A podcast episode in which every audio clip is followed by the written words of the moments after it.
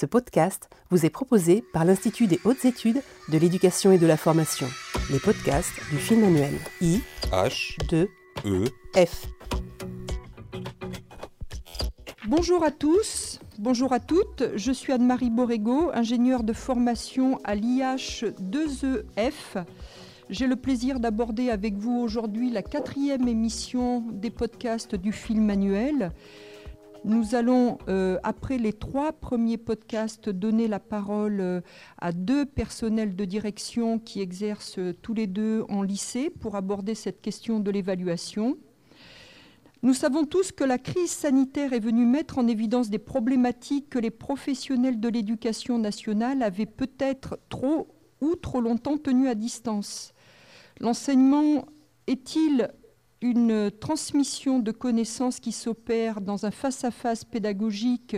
Et dans ce cas, comment faire lorsque ce face-à-face est impossible? Deuxième problématique qui est apparue avec cette crise sanitaire, l'école est-elle un lieu neutre dans lequel l'enfant devenu élève perd les particularités de son environnement familial et social? Et dans ce cas-là, comment enseigner à des enfants qui sont maintenus dans leur milieu d'appartenance. Troisième problématique qui est apparue avec cette crise sanitaire, L'évaluation est-elle un simple constat du seul mérite des élèves? Et dans ce cas-là, quelle est l'utilité de cette évaluation? C'est pour l'ensemble de ces raisons et parce que de nouveau les personnels de direction ont été au cœur des mécanismes et des exigences du maintien de la continuité pédagogique qu'il nous a semblé important que l'IH2EF puisse les replacer institutionnellement dans leur rôle de premier responsable pédagogique et de contribuer à renforcer une légitimité qui peut, ici ou là, leur être encore contestée. J'ai donc, pour m'accompagner dans ce quatrième enregistrement, le plaisir d'accueillir Michel Coussy, qui est proviseur dans l'Académie de Rennes. Bonjour. Et Marie-Hélène Poli, qui est elle aussi proviseure dans l'Académie d'Amiens. Bonjour à tous. Bonjour Michel, bonjour Marie-Hélène. Donc euh, j'ai le plaisir d'accueillir deux collègues qui travaillent euh, avec moi et l'IH2EF dans le cadre de l'outil que beaucoup de personnels de direction connaissent, à savoir euh, le film manuel des personnels de direction. Et je vais, si vous le voulez bien, vous poser d'abord une première question euh, qui euh, est celle-ci. La crise sanitaire que nous avons connue et que nous continuons de traverser a-t-elle eu un impact sur les pratiques d'évaluation? Est-ce que vous avez constaté ça dans vos établissements respectifs? Je vais commencer peut-être. Euh, effectivement, euh, la, réponse est pratiquement dans la question, dans le sens où la crise sanitaire, lorsqu'elle est arrivée en mars euh, 2020, a imposé, s'est imposé et a modifié euh, les pratiques pédagogiques et aussi les pratiques d'évaluation.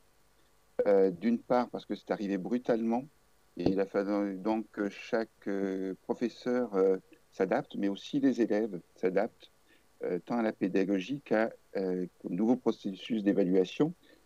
La mise en place, surtout en lycée, pour nous, ça a été quand même une révolution, euh, certains diraient copernicienne, hein, euh, d'introduire euh, du, le- du contrôle en cours de formation, du contrôle continu, pour obtenir le bac, a été quand même une modification complète des pratiques et de cette appropriation de l'évaluation telle qu'elle était vue auparavant. Marie-Hélène, oui, tu veux prendre la parole pour compléter?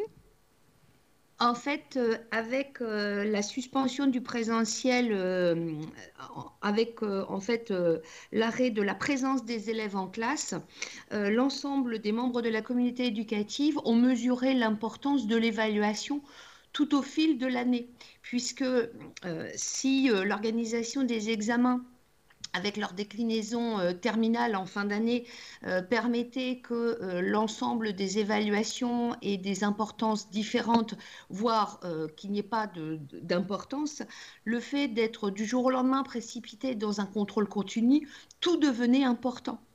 Euh, avec en même temps euh, un côté angoissant puisque euh, l'évaluation qui pouvait euh, voilà, ne pas avoir d'incidence dans la scolarité de l'élève euh, devenait discriminante. tant vis-à-vis de Parcoursup que vis-à-vis des évaluations trimestrielles de toutes les opérations de poursuite d'études, par exemple. Très bien. Oui, Michel, tu veux compléter? Oui. Il, ne faut pas. C'est extrêmement important euh, ce que vient de dire Marie-Hélène, c'est-à-dire cette modification euh, de la prise en compte de la notation. C'est-à-dire que les personnes ont pris conscience que euh, selon les établissements, l'évaluation peut être différente. On le sait très bien. Euh, un établissement élitiste aura tendance à noter un peu plus sévèrement qu'un établissement dit moins élitiste, où la notation sera peut-être un peu plus lâche.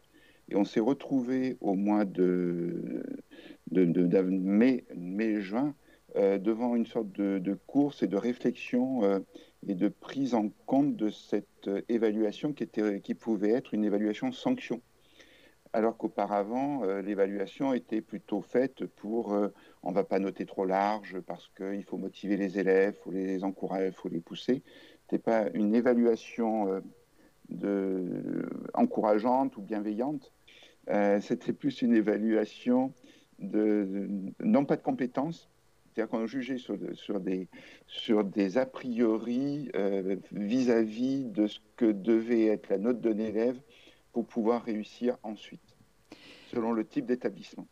Oui, alors une de nos intervenantes, euh, qui est inspectrice générale, Madame Hazard, a effectivement parlé de ces établissements qui euh, euh, ont pris conscience au cours de cette crise sanitaire qu'à évaluer de façon trop rigoureuse les élèves, ils pouvaient aussi les mettre en difficulté dans leur poursuite d'études. C'est tout à fait ce dont tu parles, Michel. Marie-Hélène, tu veux compléter? Oui. Ce qui, ce qui, nous renvoie à notre responsabilité pédagogique et à l'impérative euh, politique en matière d'évaluation que nous devons mener et impulser. Mhm. Oui, Michel euh, Ce qu'il faut voir, c'est d'un côté, l'évaluation était plutôt vue comme un bilan des acquis, ou une régulation des comportements euh, des élèves par rapport au travail, aux apprentissages, et non plus comme euh, une mesure de ce qui avait été euh, appris, de ce qui était, quelle était la démarche qui était évaluée, etc. Donc c'est mhm. vraiment une modification. Mhm. Écoutez, j'avais une deuxième question à laquelle vous avez déjà l'un et l'autre totalement répondu, hein, puisque j'envisageais de vous demander si euh, cette situation avait fait émerger des réflexions ou des modalités d'évaluation nouvelles. Je pense que vous y avez répondu. Oui. Par l'affirmative, oui, bien évidemment. Oui. Donc je vais passer directement à la troisième question. Est-ce que vous pourriez me dire l'un et l'autre à quel moment le personnel de direction engage des échanges, des discussions euh, contradictoires euh, éventuellement sur ces questions de politique d'évaluation avec les équipes éducatives et plus particulièrement avec les professeurs? Marie-Hélène, oui. Je vais commencer si tu veux bien. Dans un contexte, global, on peut considérer que cette thématique de l'évaluation, elle est véritablement transversale et elle est évoquée à tout moment. Alors, de façon officielle et, de façon à, ancrer cette politique à l'occasion de, l'écriture, de la réécriture ou de l'évaluation des projets d'établissement, mais on peut également euh, l'inclure dans les indicateurs qui sont, euh, voilà, euh, travaillés, retravaillés dans le cadre de la contractualisation. La, crise sanitaire a, souligné l'importance de mener cette réflexion au fil de l'eau et de la faire un sujet central de la réunion des différentes instances. Alors bien évidemment, le conseil pédagogique est le premier lieu où cette thématique doit être évoquée. J'ajouterai que les conseils d'enseignement, puisque euh, il, ne s'agit pas euh, voilà, que euh, la réflexion soit menée par les seuls coordinateurs, il faut après qu'elle se décline au niveau des équipes et les conseils d'enseignement doivent être l'occasion d'harmoniser les pratiques, de s'entendre voilà, sur, sur des modalités d'évaluation qui seraient communes. Le conseil de classe est le lieu euh, de présenter cela notamment aux parents d'élèves et aux représentants des élèves et c'est extrêmement intéressant. Et j'ajouterai un élément euh, auquel on ne pense pas spontanément, le conseil de la vie lycéenne qui euh, rassemble nos élus élèves est un moyen de sensibiliser les élèves aux, modalités d'évaluation finalement qui, s'imposent à eux sans qu'ils en aient connaissance. Et là, ça leur donne l'occasion de devenir un peu acteurs éclairés voilà, du traitement qu'on leur réserve. Tout à fait, oui. On oublie souvent qu'effectivement, les lycéens doivent aussi être informés de ces questions-là. Hmm. Et les comprendre, et les comprendre. Oui, oui, ça fait partie des, modalités euh, de fonctionnement du CVL. Et Marie-Hélène a parfaitement raison. Hein. C'est à tout moment, en fait, une simple discussion avec un enseignant, euh, euh, peut-être pas au coin d'un couloir, mais dans un bureau, tranquillement. dans le cadre des PPCR aussi, des évaluations, c'est aussi lorsqu'il y a la mise en place de devoirs communs, de bacs blancs, etc. à chaque moment, euh, on peut revenir sur euh, cette euh, logique, cette, les, quelles sont les finalités qui sont mises dans l'évaluation et comment les élèves vont être évalués. C'est-à-dire qu'il n'y a pas, il y a bien sûr toutes les instances, mais c'est aussi, ce que soulignait bien Marie-Hélène, c'est pas un combat de tous les jours, alors c'est une présentation systématique. Alors c'est pas toujours facile pour un chef d'établissement, parce qu'un chef d'établissement, euh, souvent, au niveau de l'évaluation, euh, n'est vu plus comme un administratif que comme un pédagogue, alors que c'est le premier pédagogue de l'établissement dans lequel il se trouve. Et c'est pour ça que souvent, au niveau des instances, il est bien de s'appuyer euh, sur les corps d'inspection et d'avoir justement une, une co-intervention, d'avoir un, travail en commun, un pilotage partagé euh, sur l'évaluation, c'est un plus, surtout dans la construction du, projet d'établissement. Oui, c'est parfait. Michel vient de répondre partiellement à l'une de mes questions, puisqu'elle portait effectivement sur euh, la difficulté, les freins ou les leviers que vous pouviez euh, euh, rencontrer en établissement scolaire et le travail en partenariat avec les inspecteurs, donc c'est parfait. Est-ce que Marie-Hélène, tu veux rajouter quelque chose? Et puis Michel va compléter. Oui, Marie-Hélène. Oui, j'ajouterais que euh, dans la politique éducative en matière d'évaluation que nous devons impérativement mener à destination de toutes nos équipes, il faut impérativement euh, faire disparaître euh, cette idée que euh, évaluation bienveillante serait une évaluation décrédibilisée. Donc il y a un énorme travail à réaliser que nous devons mener avec les corps d'inspection qui sont les, les, garants de la légitimité de notre action. Mhm. puisque la difficulté est de changer les mentalités et de persuader les équipes qu'un élève qui réussit euh, réussit de plus en plus. À l'inverse, un élève qui échoue euh, s'inscrit après dans une spirale de perte de confiance, de démobilisation. Et, cela, pour que nous ne soyons pas taxés voilà, de, mhm. démagogie ou de permissivité, euh, il faut lui donner la, voilà, le, il faut lui adjoindre mhm. l'expertise des corps d'inspection qui mhm. rassure aussi les enseignants sur le fait qu'ils restent néanmoins dans leurs obligations professionnelles, puisque c'est souvent l'inquiétude qu'ils peuvent avoir, une inquiétude qui est légitime et que nous devons euh, balayer. Mhm. Très bien, Michel? Oui, pour compléter euh, sur la bienveillance, c'est que euh, faire passer l'idée que c'est d'abord une attitude positive envers les élèves, que ce n'est ni la compassion ni la complaisance et que c'est surtout de l'exigence, ce n'est pas toujours facile. Et euh, c'est savoir euh, qu'apprendre, euh, qu'on apprend mieux quand on est dans un certain bien-être en classe, ce n'est pas une notion qui est toujours facile, surtout en fonction du contexte de l'établissement dans lequel on se trouve. Tout à l'heure, je parlais d'établissements élitistes, etc., ou d'établissements moins élitistes, et on voit que ce climat, ce contexte, peut être un facteur facilitant ou un, ou un frein important dans cette évolution. Il n'empêche que euh, maintenant, euh, dans les programmes, alors même si euh, François Payon en avait parlé, ministre François Payon en avait parlé depuis 2012, hein, je crois, hein, Marie-Hélène en a parlé, les premiers programmes qui parlent de, bienveillance, c'est 2015-2016. Et maintenant, on trouve même dans les compétences du référentiel des compétences des professionnels du métier de professorat ou de l'éducation, cette notion de relation de confiance et de bienveillance. Donc c'est un point important sur lequel on peut s'appuyer pour euh, justement faire changer ses pratiques et euh, modifier cette approche de l'élève qui soit uniquement dans l'évaluation sanction. Vous abordez tous les deux l'intérêt de la note dans l'installation d'un climat scolaire favorable aux apprentissages qui permet donc euh, aux élèves euh, d'être dans des conditions telles qu'ayant pris confiance, ils sont en capacité euh, de, progresser parce qu'ils ont confiance en eux, ils ont confiance aussi dans les adultes qui les accompagnent sur le chemin de la réussite. Hein. Il y a dans ce que vous dites cette idée de climat scolaire. C'est ça, prévenir le découragement des plus faibles. Oui. Et savoir mesurer leur, euh, leur progrès. Ils peuvent être modestes, mais ils existent j'allais dire, il n'y a pas, voilà, il n'y a pas à rejeter euh, l'évaluation chiffrée euh, de façon automatique. C'est en fait le sens que l'on donne à l'évaluation qu'il faut revisiter.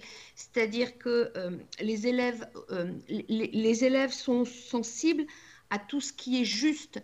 Si une évaluation à un moment donné révèle une marge de progression, ils l'entendent, puisqu'à l'inverse, ils vivent également euh, euh, très négativement les enseignants qui sont euh, plutôt dans des pratiques de, de, surnote. Mm-hmm. un, enseignant n'est pas plus estimé s'il voilà, distribue les bonnes notes mm-hmm. si elles ne sont pas légitimes.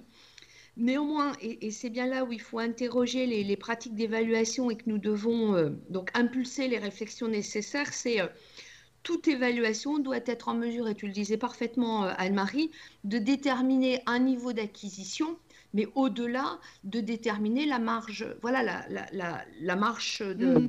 La marge de progression et, la, et, la marche à franchir à partir du moment où on inscrit cela euh, dans les pratiques, notre action et celle de nos enseignants devient euh, intelligible vis-à-vis des élèves, mais également, et c'est très important, vis à -vis des parents surtout quand nos parents sont plus défavorisés. Euh, je, renvoie euh, donc à la différenciation des établissements qu'évoquait Michel, mais nos, parents d'élèves, nos représentants légaux ont besoin de comprendre. Oui, je suis tout à fait d'accord avec toi. Marie-Hélène, les parents ont besoin de comprendre l'évaluation. Michel, tu souhaites compléter ça?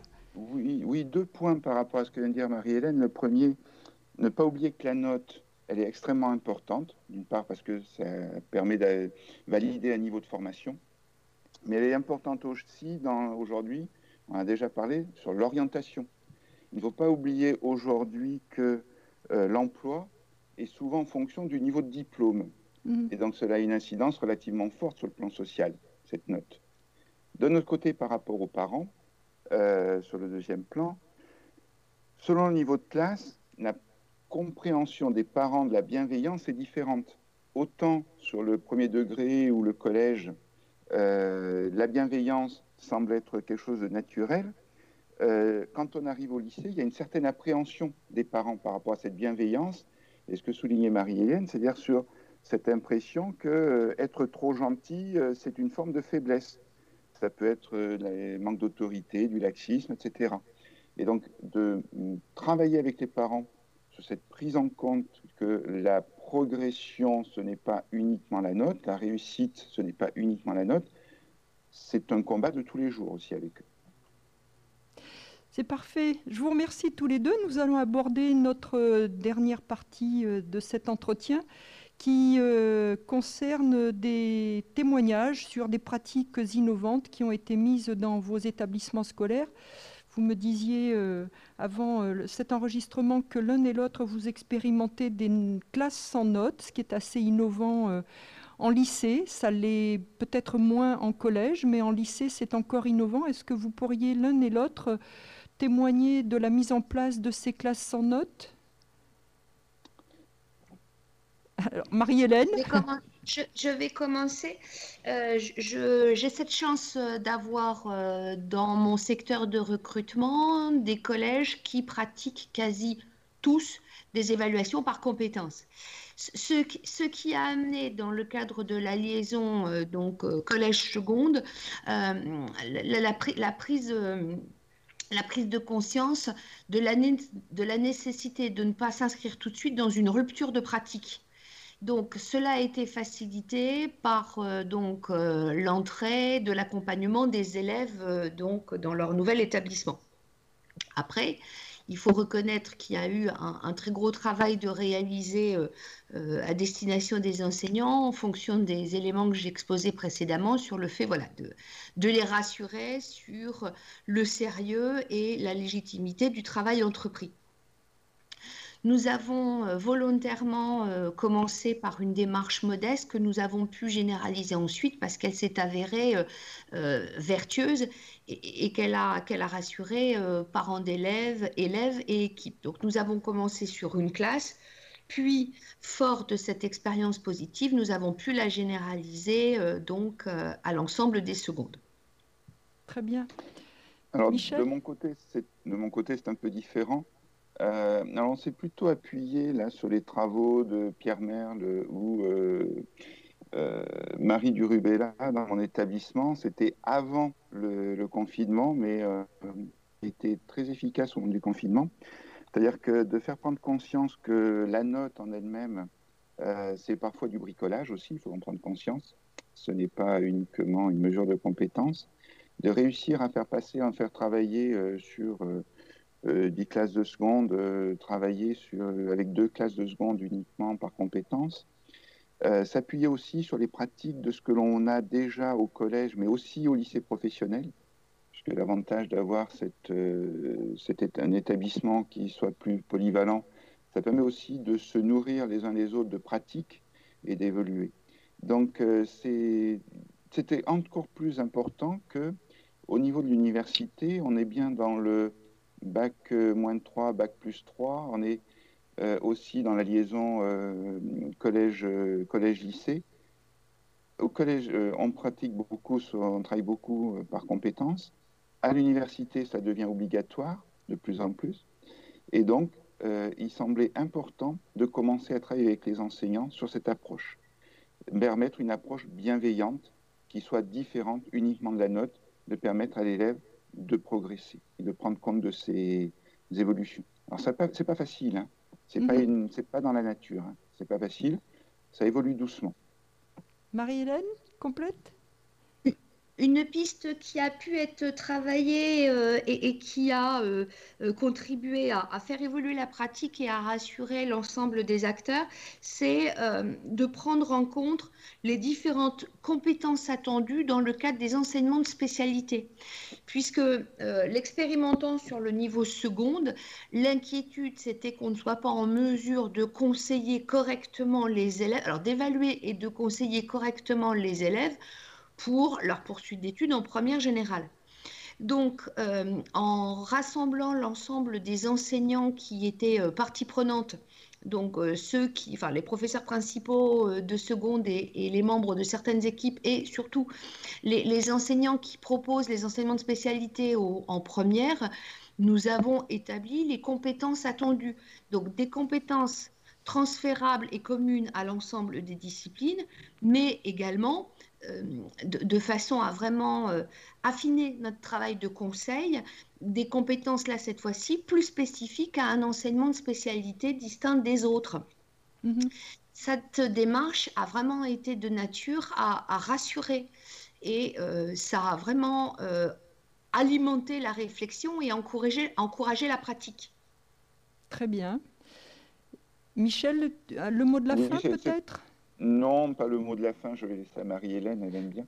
Euh, juste, une petite euh, remarque. Euh, le, travail, oui, c'est-à-dire décliner tous les attendus en compétences, ça a été un travail relativement fastidieux pour les équipes, mais extrêmement intéressant et très formateur.